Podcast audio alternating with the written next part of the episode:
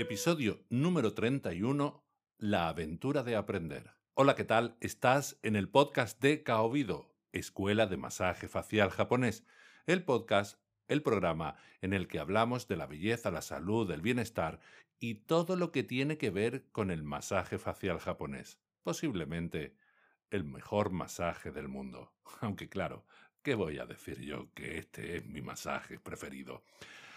Hoy toca hablar sobre las dificultades del aprendizaje. El, aprendizaje, la verdad es que a veces se convierte en una especie de gincana, ¿no? Cuando alguien decide que quiere aprender algo y todo el proceso que se inicia desde que toma la, la decisión, la búsqueda y tal, y termina la formación, la verdad es que se encuentra, nos encontramos con distintas etapas que, bueno, vamos a hacer aquí un pequeño recorrido y, bueno, a ver si también coincide con tu experiencia. Eh, yo hablo un poco desde la perspectiva de una persona que ha tenido que formarse en distintos tipos de cosas, pero también desde la perspectiva de un profesor que se va encontrando con distintas dificultades a la hora de aprender. Pero vamos a empezar ya a entrar en materia. Todo comienza cuando una persona decide que quiere aprender algo. Al respecto tengo que decir una cosa, y es que en el caso del masaje facial japonés, todas las personas que quieren aprenderlo, en líneas generales, son personas ya adultas, que tienen por lo general un negocio, tienen ya una formación, que se están ganando la vida con, con, con su negocio, normalmente de estética o de masajes, aunque también hay personas que deciden aprenderlo porque quieren cambiar de vida. Eso significa que han reconocido que hay algo que desean conocer, pero que ignoran. Y claro, el reconocimiento de algo que ignoran, eso habla de un gesto de humildad. Y en ese sentido yo mm, tengo que, dar las gracias por ese gesto de humildad y también en cierto modo es un, es un ejemplo para mí, para también yo ser humilde a la hora de enfrentarme con cosas que desconozco, ¿no? Eh, estamos muy acostumbrados a una sociedad en la que todo el mundo habla y todo el mundo opina de todo y a veces opinamos sin tener mucha, mucho conocimiento de lo que opinamos. En ese sentido, todas las personas que vienen a formarse en algo, da igual lo que sea, no tiene por qué ser solamente el masaje facial japonés, eh, es un gesto de humildad, porque ya digo, es el reconocimiento de la ignorancia en algo. Dicho lo cual, ya volvemos otra vez al tema, ¿no? Cuando una persona detecta esa ignorancia, ese, esa necesidad de aprender, pues entonces ahí comienza la gincana, ¿no? Eh, lo primero es encontrar el sitio o con quién quiere aprender. Hace ya unos años, cuando Caobido se inició, pues entonces resulta que prácticamente no había ninguna oferta formativa. Eran muy escasas en toda España y por lo tanto casi todos los, caminos conducían a Caovino, ¿no? conducían hasta mí. Y eso me lo hacían saber mm, los alumnos que, que llegaban, que buscaban por aquí y por allá y siempre se encontraban conmigo. Afortunadamente eso ya ha cambiado. Ahora hay muchas ofertas formativas, cada una con un, con un carácter, con, con un criterio diferente y también con distintos estilos de masaje. Entonces, claro, ahora de lo que se trata es de, bien, ¿y con quién me tengo que formar? Porque cuando no hay mucha oferta, pues no tienes mucha duda, o lo hace o no lo hace. Y, y ahora, sin embargo, ahora toca el proceso de la elección. Desde mi punto de vista, hay tres puntos que debería una persona seguir cuando, cuando quiere elegir a alguien para, o algún centro para formarse. El primero, bueno, es como el valor en el soldado que se le presupone, ¿no? Y es el conocimiento de la materia que va a impartir. Obviamente, cuando alguien decide ofrecer una formación, se supone que la formación existe, una formación mínima que te permita enseñar a los demás y hacer que los demás comprendan y se desarrollen como masajistas en este caso, ¿no? Bueno, la verdad es que a veces pedir títulos que, que, ocurre, ¿no? Oye, ¿tú con quién te has formado? ¿Tú no sé cuánto? Eso está bien, es una, es una opción, pero te garantizas que tiene papeles. El siguiente paso sería asegurarse de que la persona que te va a impartir la formación comunica, sabe comunicar.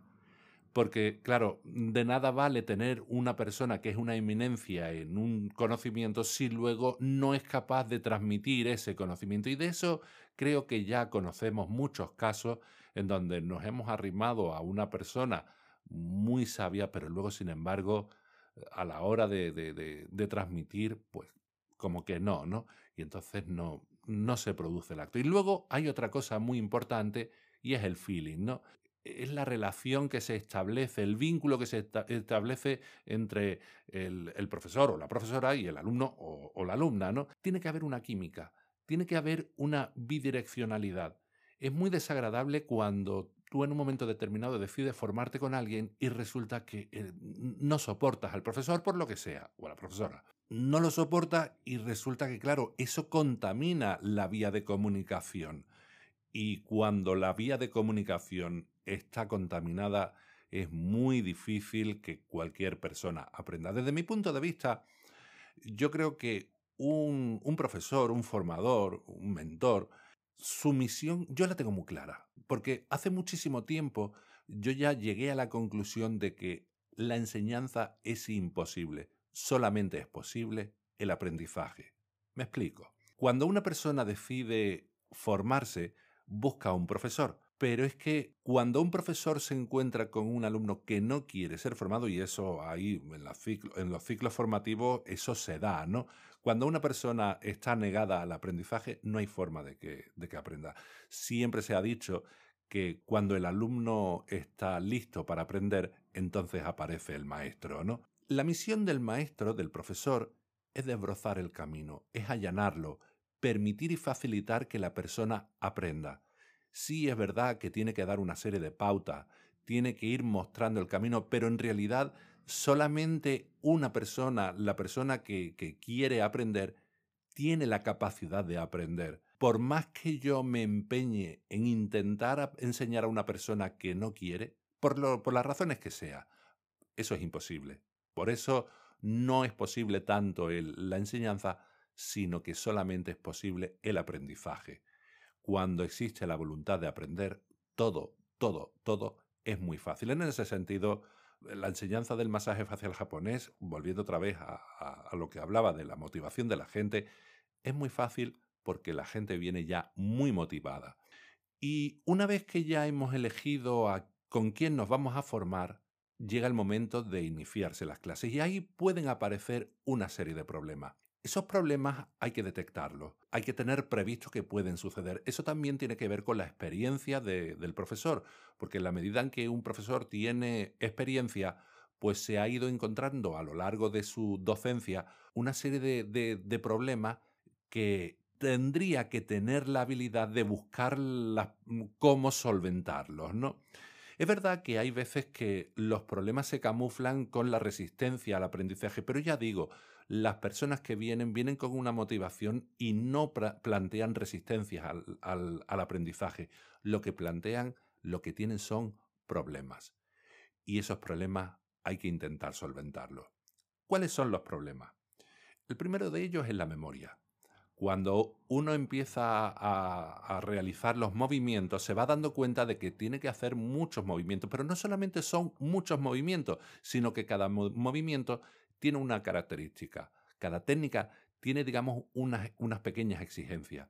Exigencias que tienen que ver con el tacto, con el contacto, con cómo toco. Exigencias que tienen que ver también con cómo pongo la mano, no solamente para ver con qué estoy tocando, sino también para intentar evitar lesiones futuras, intentar también una postura que me resulte homeostática, ¿no? que, que intentar ahorrar energía en fin, una serie de parámetros que tengo que tenerlas en cuenta y tengo que integrarlas también en la realización técnica de algo que es tan sencillo, toco y se acabó. Pero claro, no es toco y se acabó sin ningún tipo de criterio, es, con el criterio de beneficiar, de conseguir un resultado en la persona a la que le estoy dando el masaje, pero a la vez otro tipo de resultado que es el que yo pueda seguir trabajando obviamente me cansa y si tengo que tener la espalda recta, pues si no estoy acostumbrado y no tengo la espalda fortalecida, pues entonces aparecerán molestias. Pero más allá de eso, no debería producirse una lesión si estoy utilizando, por ejemplo, la altura de los codos, la flexión o no flexión de las muñecas el ahorro del trabajo con los dedos, sí, una serie de cuestiones. Claro, todos esos son elementos que se unen en la, en la realización técnica y se añaden a la memorización de cada una de las técnicas. La secuencia básica, por ejemplo, son 47 movimientos. 47 movimientos que exigen ahí una serie de pautas comunes a todas las técnicas o a casi todas las técnicas y que eso hay que intentar tenerlo en cuenta. Luego hay otro elemento que es un problema a la hora de realizar el trabajo, que es el afán de perfección. El afán de perfección, claro, e, es algo muy lógico. Una persona se apunta a un curso, paga y lo hace precisamente para conseguir trabajar con clientes y por lo tanto quiere dar lo, mejor de sí para los clientes y entonces quieren hacerlo perfecto, sin darse cuenta de que la perfección en realidad no existe. En realidad el afán de perfección es una auténtica faena. Yo insisto siempre en que lo que existen son los procesos. Claro, eh, a veces toman como referencia al profesor, en, este caso me toman como referencia y ven que, me desenvuelvo con una cierta habilidad, que consigo una serie de resultados y claro, eh, alcanzar ese nivel en, la primera, en la primera, a la primera de, y conseguir ese nivel a la primera de cambio, pues claro, no es posible. Pero claro, el quedarse anclado en un pensamiento de perfección, pues claro, el concepto de perfección es muy abstracto y por lo tanto la mente se dispersa. Lo que tenemos que, hacer es anclar a la técnica, anclar el pensamiento a lo que tiene que hacerse y pensar en que mm, en realidad la perfección es aquello que tú haces aquí ahora, con la preocupación de ir puliendo la técnica para ir creciendo poco a poco. Y entonces mm, ir realizando un proceso de mejora continua constantemente siempre mm, observando la reacción que tú vas provocando. No importa modificar con el tiempo las técnicas, ajustándote a tu experiencia, al resultado que vas viendo en, la, en las personas y claro, poco a poco vas convirtiendo el masaje en algo totalmente personal y que se ajusta a las personas que, que tienes en, en, tu camilla. Y en ese sentido vas a conseguir un tipo de perfección que va a ser tuyo y personal pero como resultado, no como obsesión, no como pensamiento de, no como pensamiento de, de afán, porque además eso nos puede llegar, llevar a otro de los problemas, la frustración. La frustración es una auténtica faena porque es cuando nosotros nos sentimos mal por algo que intentamos conseguir y sin embargo no lo conseguimos. Pero claro, eh, cuando la mente se pone en plan disperso, cuando nosotros nos obsesionamos demasiado con la idea, por ejemplo, de la perfección, pero vamos viendo que las cosas no salen o no salen perfectas, porque yo siempre insisto en que, vamos a ver, eh, la perfección, mm, olvídate de ella, lo que tienes que ver en qué momento estás tú ahora. Estás aprendiendo y por lo tanto átate a eso y tienes que preocuparte únicamente de lo que hacen las manos, concéntrate en ello. Y, claro, eh, el problema es que la frustración siempre es un sentimiento en realidad, pero que nos ata, nos lleva hacia abajo, nos hunde, nos hace pesado y entonces mm, es un problema. Es un problema la frustración.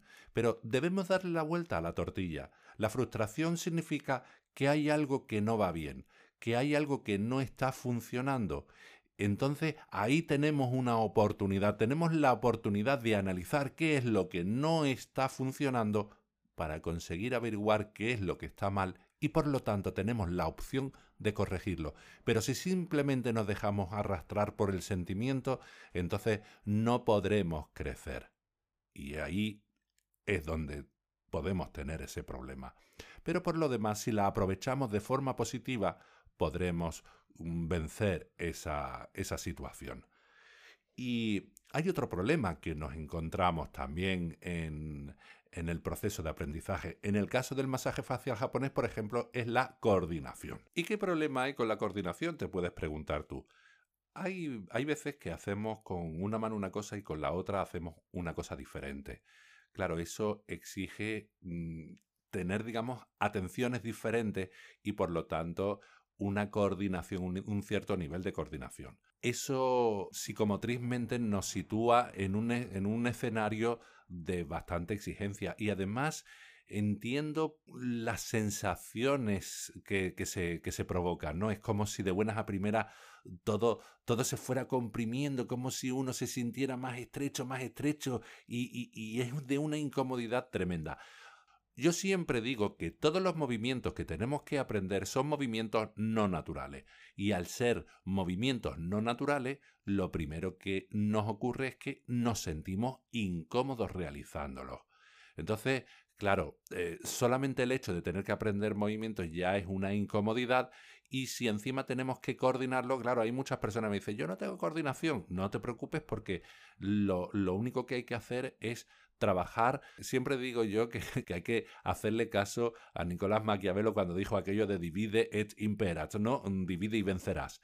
El caso es que cuando nos vemos con movimientos complejos, la idea es trocear los movimientos trabajarlos de forma aislada y poco a poco irlos acumulando, irlos montando, irlos uniendo, elevando poco a poco el nivel de dificultad, pero siempre partiendo de la unidad mínima de movimiento para poco a poco ir creciendo.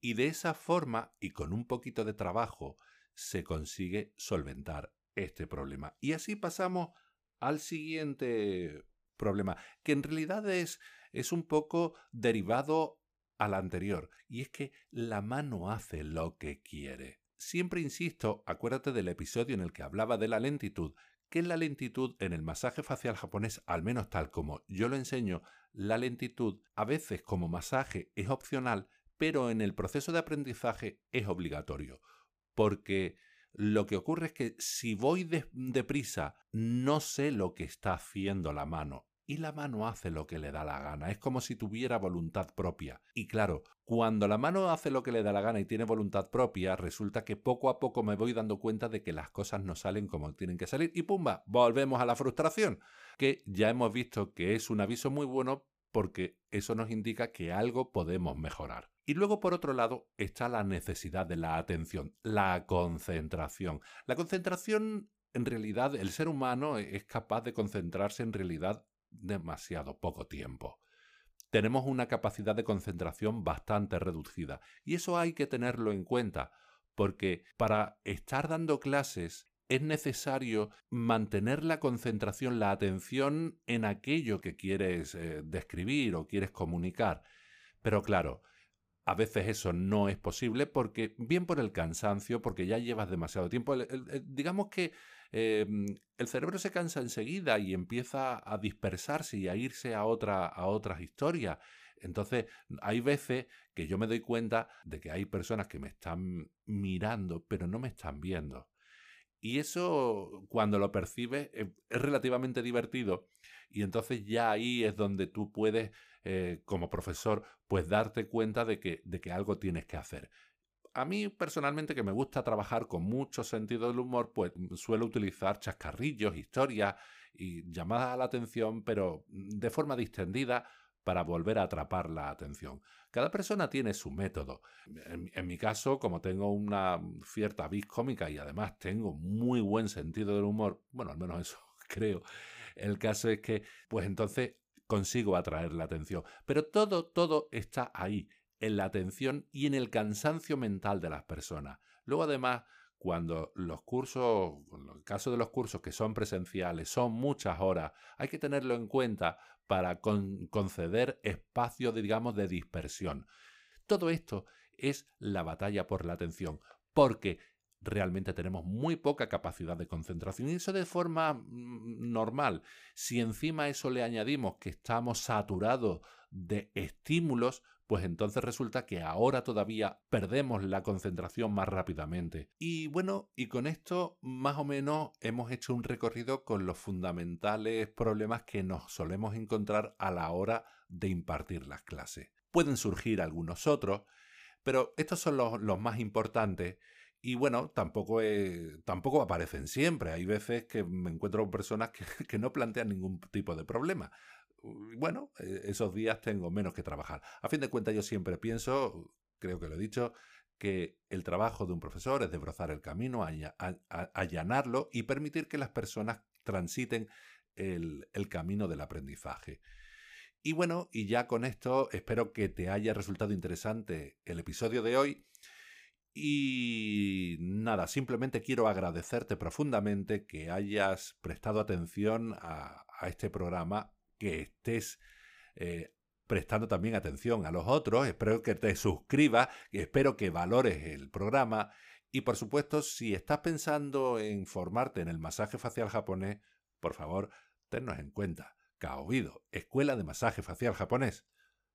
Exclusivamente formando en el masaje facial japonés desde el año 2010. Que no es poco, ¿eh? Y ya con esto simplemente me queda dar un fuerte abrazo y despedirte esperando que nos escuchemos la próxima semana. Hasta pronto.